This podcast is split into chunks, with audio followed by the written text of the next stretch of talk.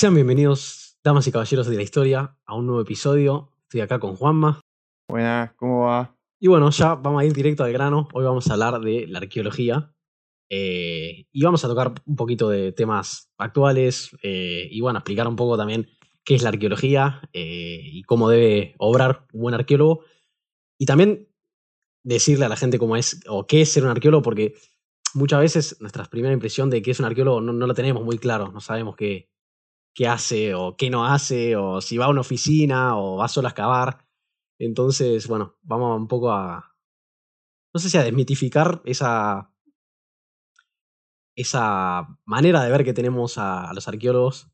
Pero bueno, eh, algo más que me estoy olvidando, Juanma. ¿Qué, qué más vamos a hablar? De. No, o sea, aclarar que, que no es que un arqueólogo va por la vida buscando huesitos y piedritas y cualquier cosa, porque no, o sea, esto es un trabajo mucho más fino, mucho más desarrollado y bueno, son profesionales, o sea, no es que es como Pedro por su casa que va por ahí buscando piedras y cosas, cualquier cosa que encuentre, porque no, no, es así. Claro, bueno, ahora directo al grano. La arqueología, más o menos así en criollo, para ponerlo en palabras, tampoco que somos acá Wikipedia, pero bueno, es el estudio del pasado mediante eh, los restos materiales que nos quedaron, ¿no? Mediante los fósiles, los artefactos, ecofactos, todo lo que nos quedó del pasado.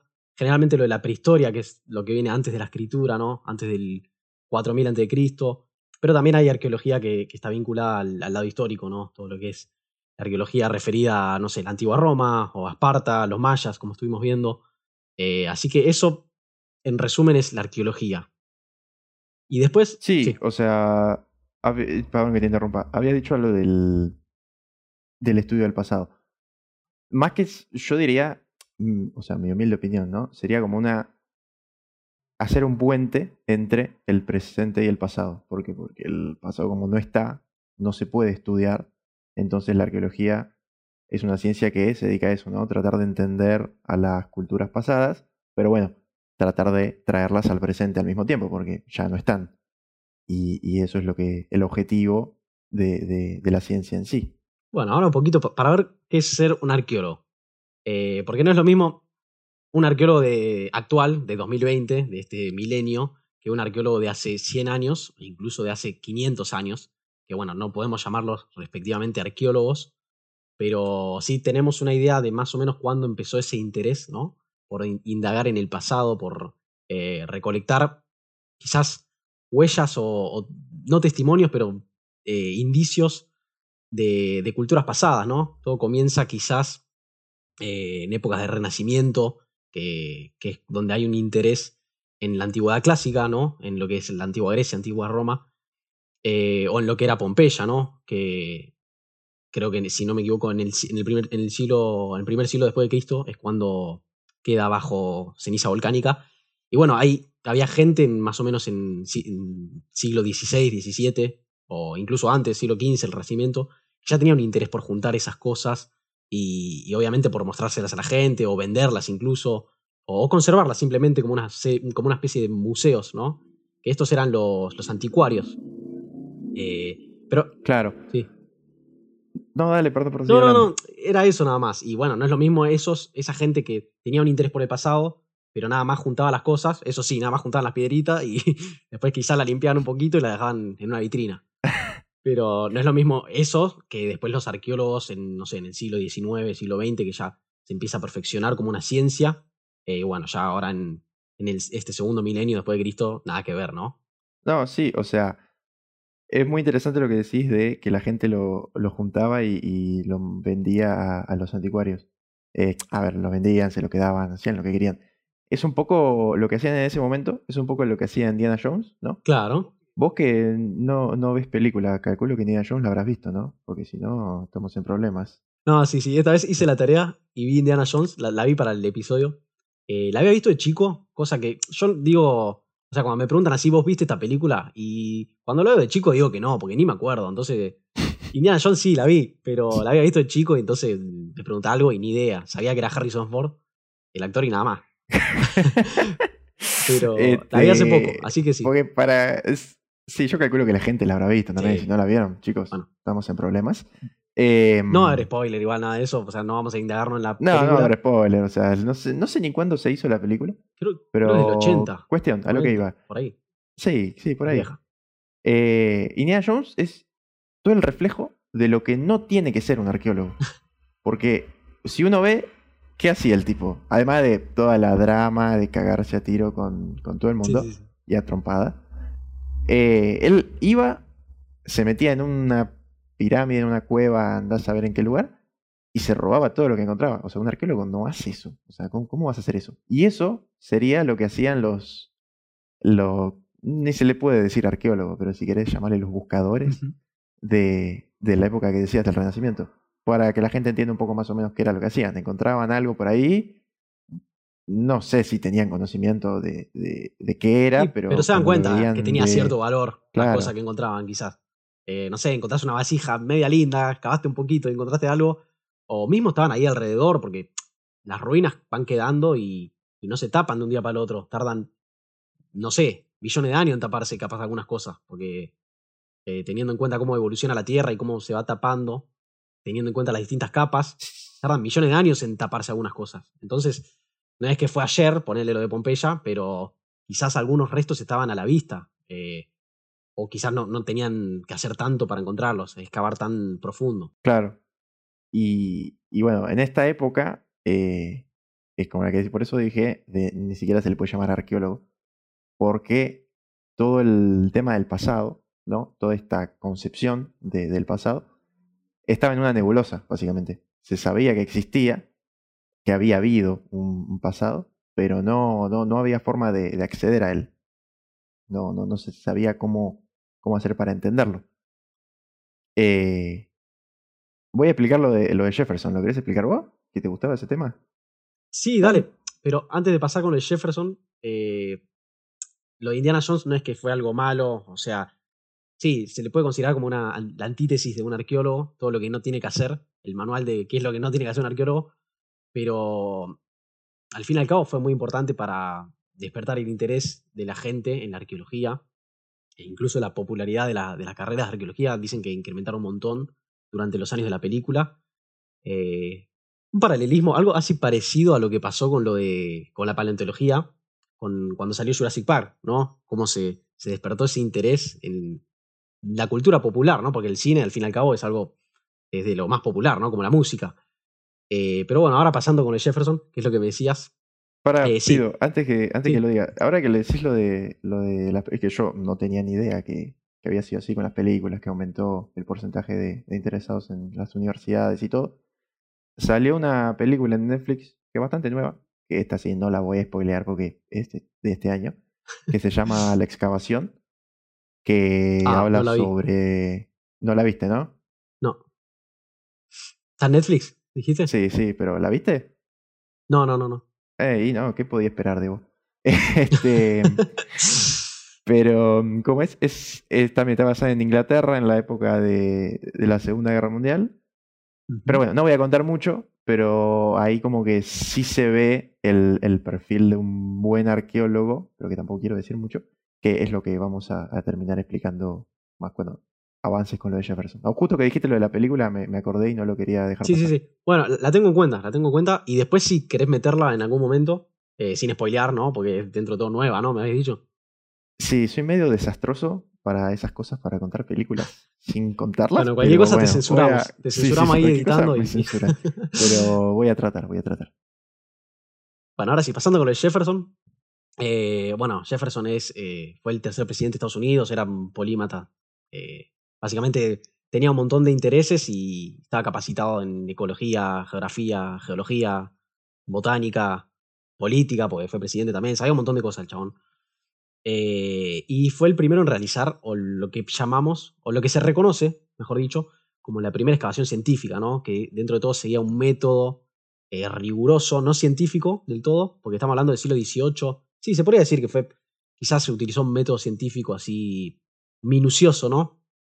Eh, con la intención de preservar eh, lo mejor posible eh, el registro arqueológico, ¿no? Que es lo que buscan los arqueólogos de hoy en día, y no de estos que estamos hablando, los anticuarios, por ejemplo. ¿Y por qué hacen esto, no? ¿Por qué necesitan ser minuciosos? Bueno, primero para datos, y, segundo porque no es solo, el, el arqueólogo no solo se limita al trabajo que es en la excavación, ¿no?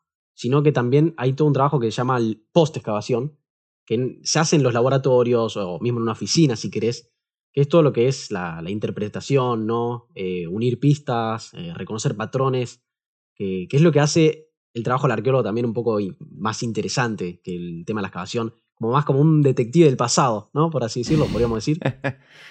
sí, o sea, recién dijiste oficina, calculo que habrás querido decir como en un escritorio, trabajo más de, bueno, se entendió. Bueno, sí, eh, calculo que trabajarán con computadoras también los, los arqueólogos. Sí, hoy en día sí, hoy en día sí.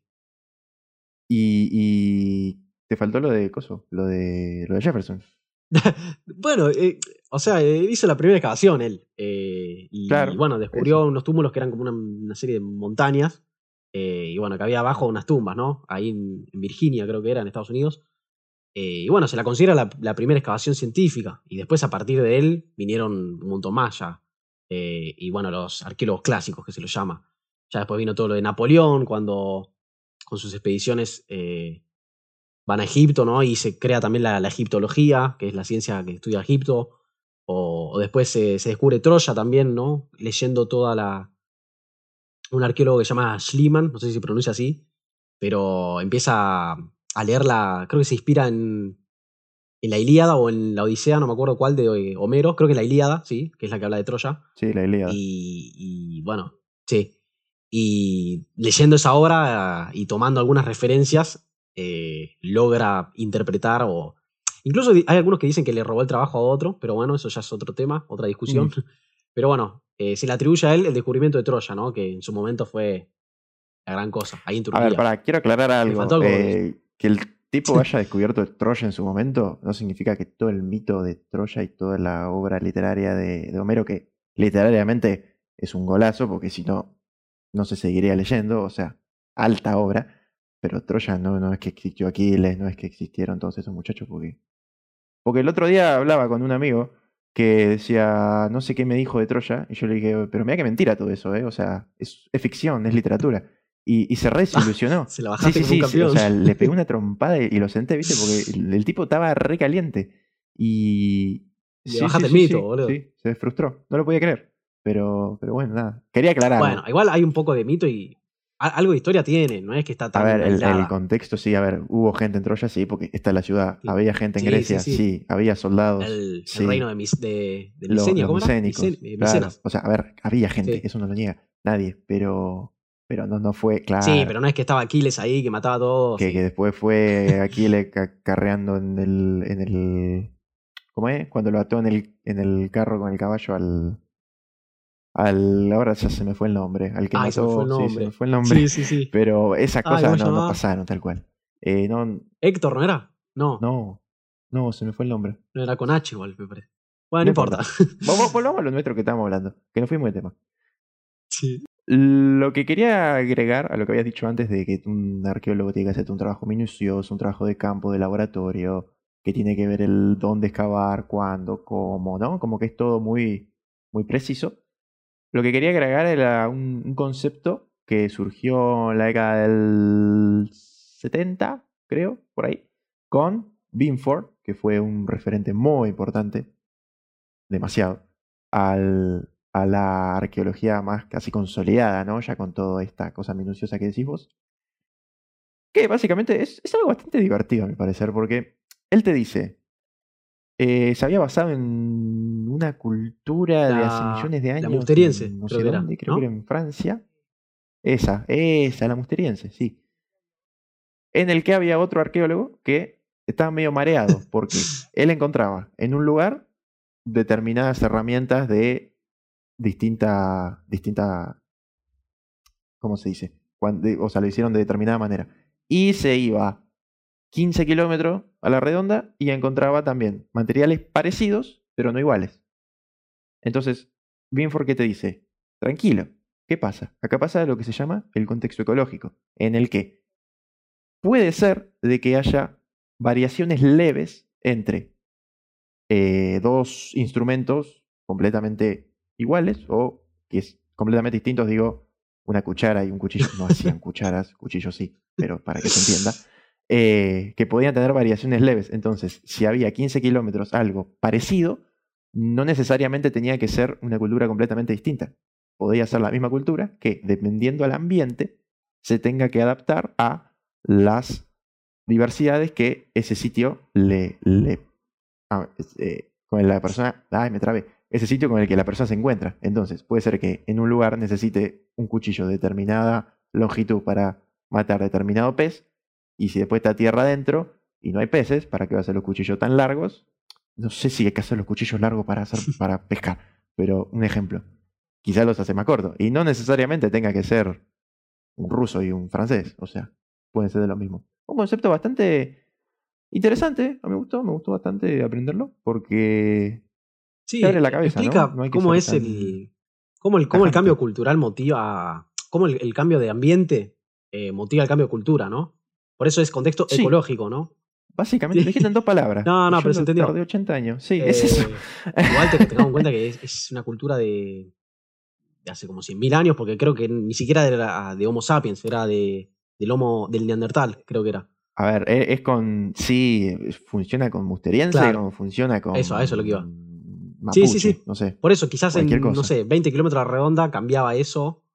Eh, y, y, quizás la explicación te la daba este, este chabón que era Binford y que es por el contexto ecológico, ¿no? Porque quizás 20 kilómetros quizás es muy poco, ¿no? Pero ponele en 200 kilómetros, en un lugar que hay más lluvias, quizás pasaba tal cosa, y en un lugar que había otras piedras o otro tipo de piedra, había otra cosa que era completamente diferente. Eh, así que va eso más que nada. Sí. Y eso es otra, otra cualidad que tienen los arqueólogos, minuciosa, como dijiste vos antes, de por qué hay que ser muy preciso, muy come coco, como diría mi mamá, eh, al momento de, hacer el trabajo. Porque si vos decís, ah, sí, esto es otra cosa y lo dejas ahí, ya está, sí, total, ya fue, no pasó nada. No, no es así.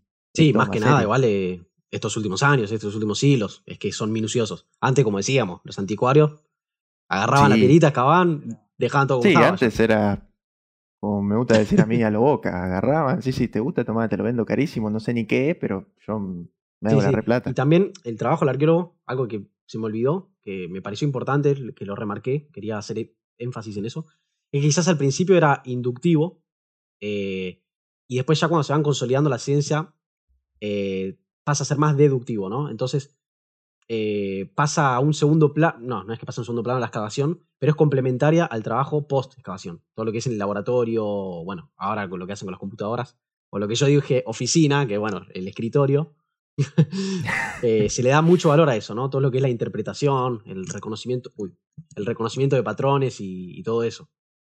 Sí, eh, como decimos, lección del día. Si quieren ser arqueólogos, primero prepárense porque antes que estuvieron un montón.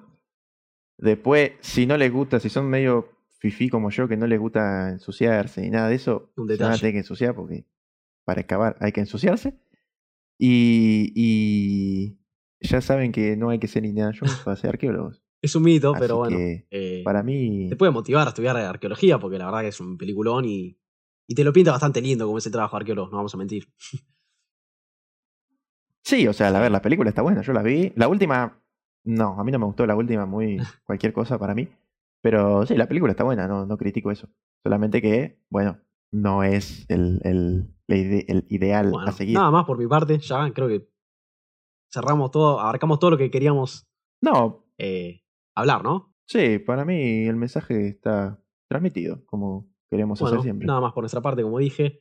Eh, muchas gracias por habernos escuchado hasta el final. En este caso, creo que es un episodio más cortito, si no me equivoco.